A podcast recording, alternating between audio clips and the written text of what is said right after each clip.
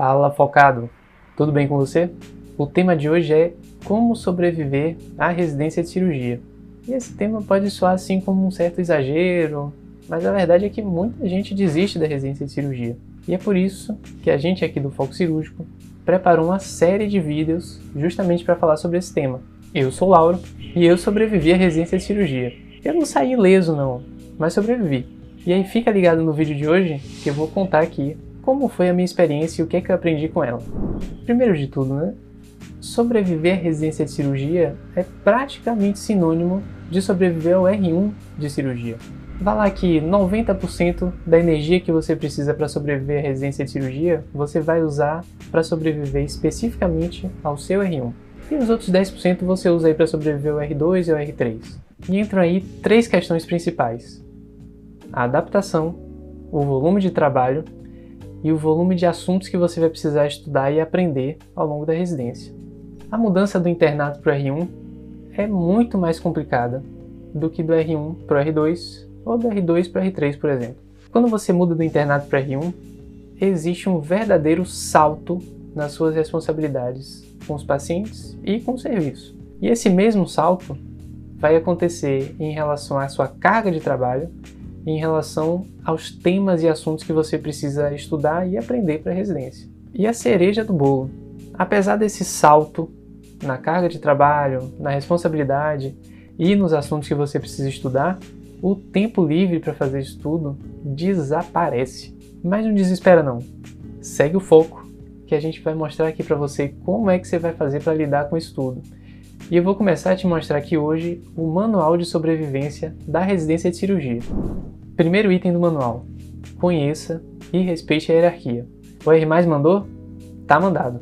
O chefe mandou? Tá misericórdia, tá mais mandado ainda. Repare que no reino da cirurgia existe essa união entre prática e teoria. A parte teórica você até consegue aprender no livro, se virar por lá. Mas a prática você certamente vai ter que aprender com R ou com o chefe seu. E o jeito que eles têm para ensinar é justamente esse: mandando. Se, por exemplo, alguém quiser te mostrar uma técnica diferente de fechamento de pele, ou então quiser te mostrar uma cirurgia de uma forma diferente daquela que você está acostumado a ver, por favor, não seja aquela pessoa que fala assim: ah, mas eu faço isso diferente. Pô, calma. A pessoa que está te ensinando tem mais experiência que você? Se sim, aprende com o que ela está querendo te ensinar. Obedeça ali o que ela está querendo te mostrar, o que ela está querendo que você faça. Quanto mais você mostra que é uma pessoa de confiança e que faz aquilo que você é mandado fazer, mais espaço você vai ter para fazer cirurgia e para fazer procedimento. Isso é quase que uma troca, né? é uma questão de reciprocidade. Se você é uma pessoa confiável e mostra que é uma pessoa confiável, os seus chefes e seu R, seus R+, vão começar a confiar em você para fazer os procedimentos e fazer as cirurgias que surgirem. Honestamente, se você quer evoluir e seguir na sua residência, bater de frente com a hierarquia é uma péssima decisão. Acate as ordens de seus R+, de seus chefes, e aprenda com a experiência que eles têm a mais para te ensinar. E em seguida vem um ponto que, para mim, é onde a maioria dos residentes erra. E aí acaba desistindo da residência de cirurgia. E esse ponto é o seguinte: entenda as suas responsabilidades e ajuste as suas expectativas.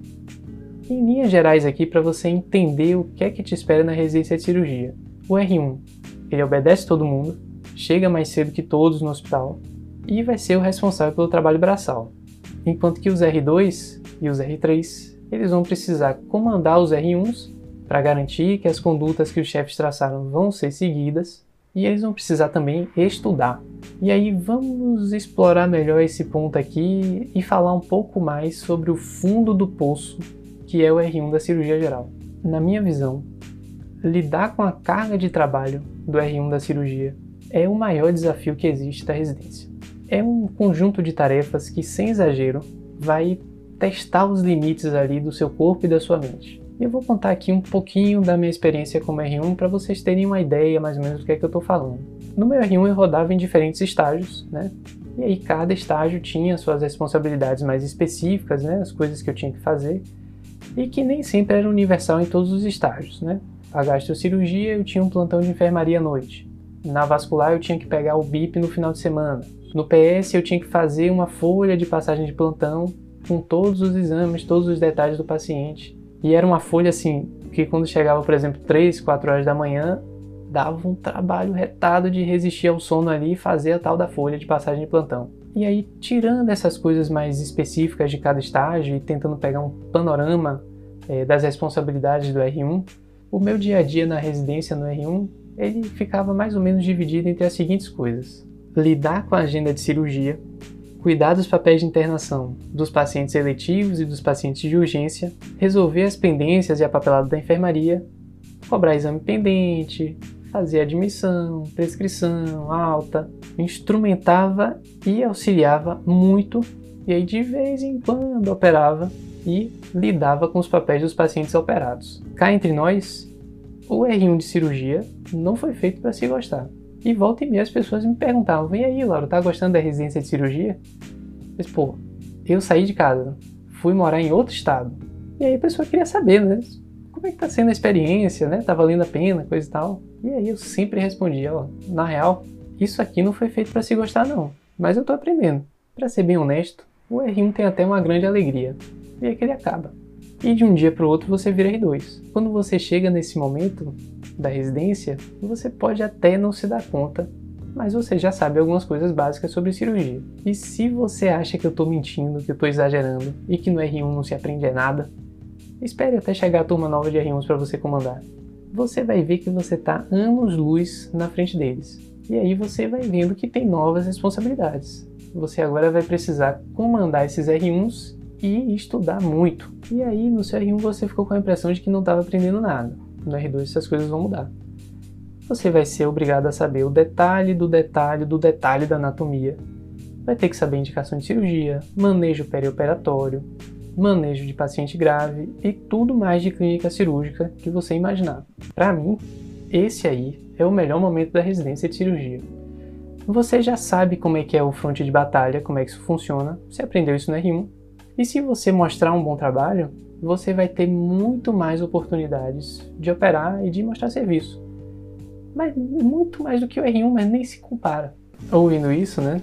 O R2 de cirurgia já começa a soar muito melhor do que o R1. E a boa notícia também é que você não tem mais tanto trabalho braçal assim para fazer. Só que você vai precisar comandar as pessoas que vão fazer esse trabalho braçal para você. É sua responsabilidade comandar os seus R1s você vai ter que virar um verdadeiro líder para esses residentes. E especialmente no começo da residência, tem que ir lá pegar na mão e mostrar o caminho, como é que é, como é que funciona o aprendizado da residência de cirurgia. Para mim, né, essa experiência de liderança foi muito marcante no estágio do pronto-socorro. Quando eu era R2, que eu estava no PS da cirurgia, eu sempre ficava responsável por comandar pelo menos três R1s.